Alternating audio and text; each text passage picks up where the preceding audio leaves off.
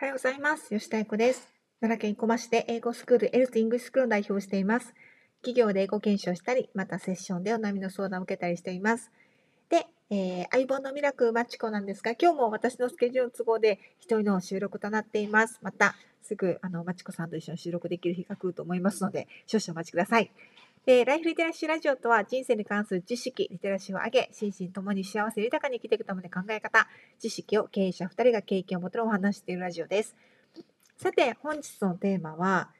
ドリームキラーの対処法についてお話したいと思います。本題に入る前にお知らせです。このラジオはリスナーの方からのご質問、ご相談にお答えしていくスタイルです。2人に聞いてみたいこと、もやもや悩んでいることがあれば、えメールで教えてください。メールアドレスは、あやこよしだ315アットマーク Gmail.com です。よろしくお願いいたします。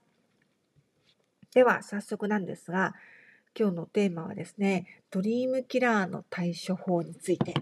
なんですけど、まあ、そもそもドリームキラーって何なのかなんですが、皆さん聞かれたことありますか、まあ、そのままなんですけど、まあ、ドリームをキラーする人ですね、殺す人。例えば皆さん多分、あ、あるあるっていう経験絶対あると思うんですけど、私こういうことしたいんだよねとか、将来こんな風になりたいんだよねとか話した時に、えーちょっと難しくないとか、今からじゃちょっと遅くないとか、なんか、もうなんか飽和状態とかって言わないとかってこう、なんか頑張ろうとしてることをバキバキバキバキってこう折ってくるような 人のことをまあドリームキラーと言うんですよね。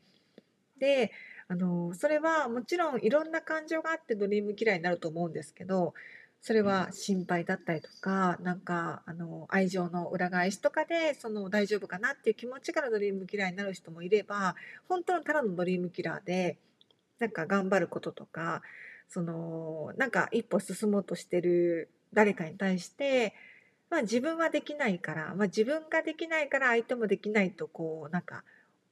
思っちゃうというかそれを言ってしまうっていうドリームキラーもすごく多いと思うんですね。で実はそのドリームキラーの存在でたくさん諦めた、あまあ、諦めちゃった人、まあ、その話を聞かない方がいいんですけど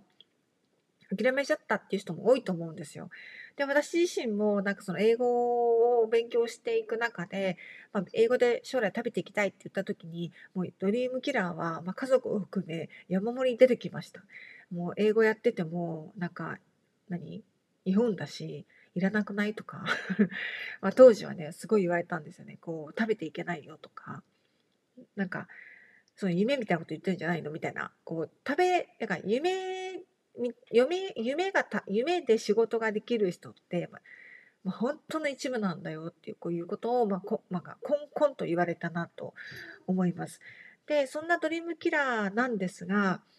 あのーまあ、何かスタートする時っていうのは必ずドリームキラーが現れるもんだと思っておくとなんかそれもふんふんと聞けるようになるんですよね。であの一つこの間面白いお話を聞いたんですけど飛行機って最初ぐわーってこうなんかその何上昇していく時にすごいスピードでエンジンがかかってふわーって上がっていくじゃないですか。あれって最初の離陸からぐーっと上がって空のこ雲の上を行くまでこうまっすぐに飛べるまでに実はあのガソリンのガソリンっていうのはあれエンジンですか？ガソリン？え燃料の半分を使うんですって。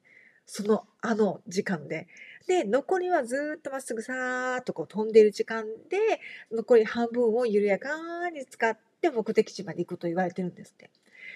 てことはこれってまあ本当にいろんなことにつながってるなと思ったんですよ。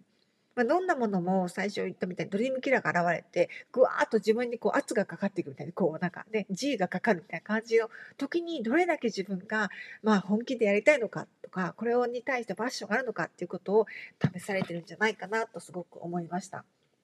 なのでドリームキラーがあの出てきた時には皆さんあこれかみたいな今試されてるなっていうことを感じながら進まれるといいんじゃないかなと私自身も改めて思います。はい。ということで、このラジオはリスナーの方からのご質問、ご相談にお答えしていくスタイルです。二人に聞いてみたいこと、もやもや悩んでいることあれば、メールで教えてください。メールアドレスは、あやこよした315アットマーク Gmail.com です。